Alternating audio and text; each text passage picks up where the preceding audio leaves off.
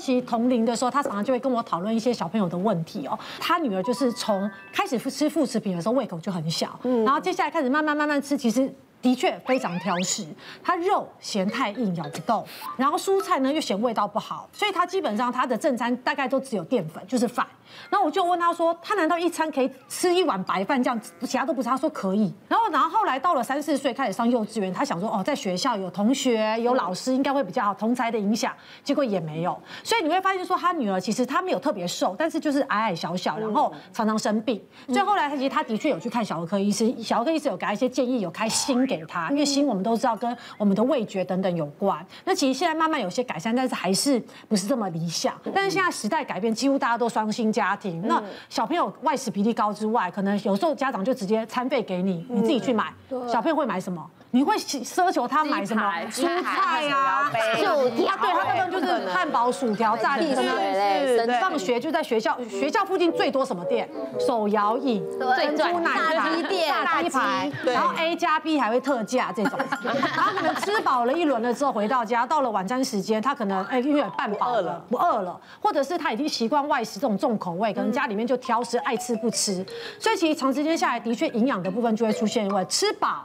但是营养是失衡的，的确，像我刚刚听到准心姐讲说，哇，她女儿还可以九点睡，嗯，其实现在对很多小朋友来讲是真的是对睡眠时间越来越晚。你像看这些种种的因素，的确长时间下来就会影响到小朋友的骨骼发育啊、成长等等。那等到青少年的时候再去重视，我觉得已经有点晚。嗯，对。那其实讲到骨骼发育等，大家都会想到钙啊，补钙。但除了钙之外，其实蛋白质也很重要，因为其实像刚刚乳清蛋白哦，里面有一个氨基酸叫做精氨酸，其实它就是参与我们体内生长激素的一个。释放，那当然就会影响到我们的成长发育。再加上钙呢，这里面的钙比较特别，它是海藻钙，所以它有这个特殊的蜂窝多孔性的结构。所以刚才大家看到那一包，嗯，一包就等于三杯牛奶的钙，对，营养高的，营养素很够。对，再加上镁，然后大家可能觉得对镁好像比较陌生，其实镁是我们人体必须要的营养素哦。所以其实这些种种来说呢，除了现在小朋友的确睡得晚之外，我们希望能够提早就寝的时间之外，我觉得日常生活中。可以依照自己的小孩的进食状况，给他一些辅助品的一个补助。我相信对于他的成长发育等等，应该会更加顺利。嗯，现在我们家到现在还看不到零食。哇！我们家我们家三我们家从小没有零食过，因为我自己不爱吃啊，我也不准我老婆吃，所以呢，还是说你老婆有一个自己的零食柜？而且老婆有个保保险箱。真的没有，所以我们孩子从小基本上对那是。习惯，习惯不吃。你你不给他看到，你不给他吃到，他他基本上就不不太会碰的。我们在做妈妈的，还有哪些奇葩事儿？来，是呢，儿子说去死啦！啊，吓坏在场所有的长辈。哇，这还得了？这谁的小孩啊？这么 这么啊？还得了？是谁？又是你？还得了？这件事情呢，发生在我们家老大四岁左右的时候，那语言爆发期，然后学一些词汇还懵懵懂懂的时候，那突然有一天某一个周末，就是我们都在家里，然后愉快的吃着午餐，吃的很开心的时候，他就突然对着阿妈说：“阿妈，去死啊！”然后我跟我老公跟我阿妈得了，就开始眼神。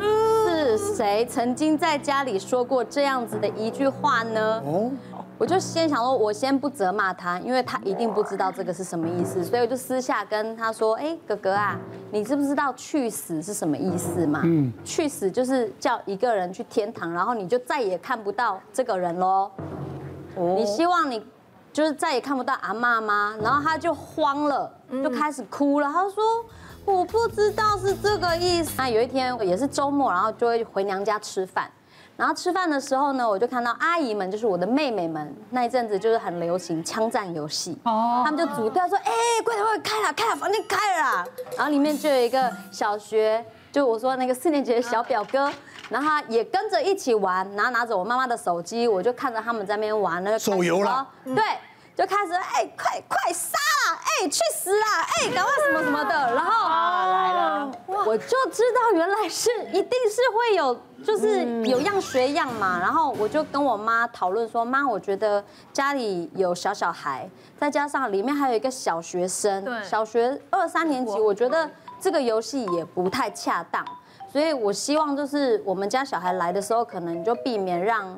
就是小朋友玩这个，就是或是可以换别的游戏要选择啦。看个就是很符合这小孩子的，比如说卡通啊什么的，我都可以接受，因为有时候。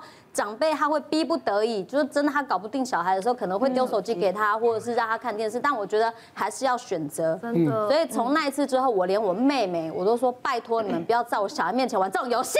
有时候在选绘本的时候，有一些词其实你在讲的当下也要稍微跟他解释。是是是，因为像我儿子那时候还不到三岁，就是真的就是那时候刚开始会讲话。然后有一次就是调皮捣蛋，就被他爸爸被被被我老公训，在训训到一半的时候，他忽然就说：“爸爸。”我要离家出走，你这叫做怎么会懂这个？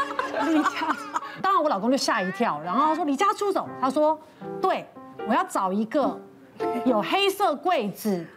灰色沙发，还有一个小，就讲的就是跟我们家一模一样的状态。我要去搬去那边住，然后因为妹妹妹妹坐旁边，她也说妹妹，你要不要跟我一起走？太得了，一个人离家出走可能有点那个杀伤力有点弱，她还拉她妹妹，她妹妹才一岁多就哦哦就也不懂这样。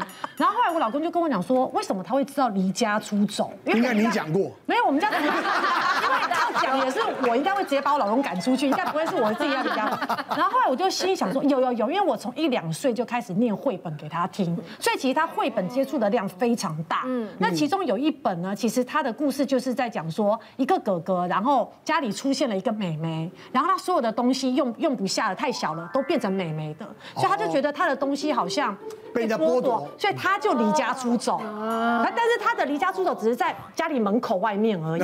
然后但是那个故事就是这样，然后我就讲了离家出走，但是我可能没有仔细跟他讲离家出走的意思。然后我觉得小朋友真的就像海绵，他吸收力很强。你可能跟他讲个一两次等等，其实他就真的是印在他脑袋里，所以他就把它应用在他爸爸在训他的时候。哎，应用的很对啊，我要离家出走。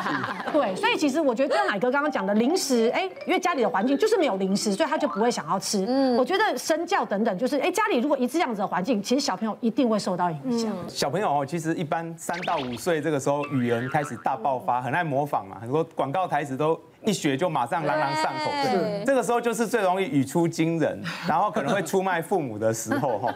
所以我之前在门诊也有那个案例，就是说大概三四岁左右的小朋友，那妈妈都很穿着洋装很漂亮这样来，那结束的时候因为感冒嘛，我们都跟小朋友说，哎，你要多喝点开水啦哈，然后回去晚上啊要穿暖暖啊，才不会着凉啊哈。那妈妈听到通常这时候就会再补一句说，你看医师叔叔也叫你要晚上要穿衣服哈，才不会感冒。对对，那这个时候那个小朋友就突然间不高兴，他就回了一句说：“可是晚上睡觉，你跟爸爸也常常都没有穿衣服。”啊，对，然后那个小朋友这样突然讲了，妈妈突然愣住，她不知道小朋友为什么这么讲。对，那那个当下当然就。场面就很尴尬嘛，那个本来护理师在打 打键盘的，突然都慢下来了，都停下来，突然注意听，那那个妈妈 脸色就不太对，那看着我，因为他想说这可能是我起个头嘛，你要自己处理啊，那我就问一下那个小朋友说，那呃，你晚上细问细节吗？没有，我就问细节。然后小朋友，你晚上晚上睡觉，小朋友就是闭眼睛乖乖睡觉啊，难道你都没有睡觉吗？啊，那小朋友就跟我说。我有乖乖闭眼睛，只是我都在装睡。所以像越描越黑。对，然后当然我们就不能再问一下，但我就跟妈妈稍微沟通一下，这种三四岁了吼，已经稍微知道吼，可能开始要准备分房睡。不是啊，这些事我可以帮你保密，但他到学校去讲，我就没有办法再再讲下去。我常常就是因为有时候我会去学校担任志工，比如说就是陪他们学校会有一些，比如说呃去爬山，然后就会带着小小班的小朋友去爬山。那在过程当中，就会听到小朋友在聊天，小班的就在那边讲说，我爸爸妈妈昨天在吵架，然后谁谁谁在吵架，就。每个小朋友你一言我一语，对啊，我跟你讲，我爸爸是不是也在吵架？他说这些算什么？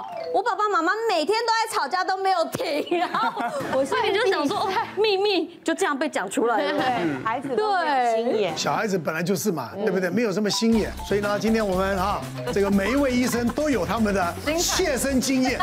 这位康妈啊，那更是康到底啊！真的。好了，不管怎么样啊，我想今天节目两个真真真的很精彩啊，观众朋友看了之后。呢，都能够吸取一些教训。祝福天下天下的父母亲，大家都能够照顾孩子，让孩子呢都能够平安、健康、快乐的成长，好吗？谢谢大家，谢谢。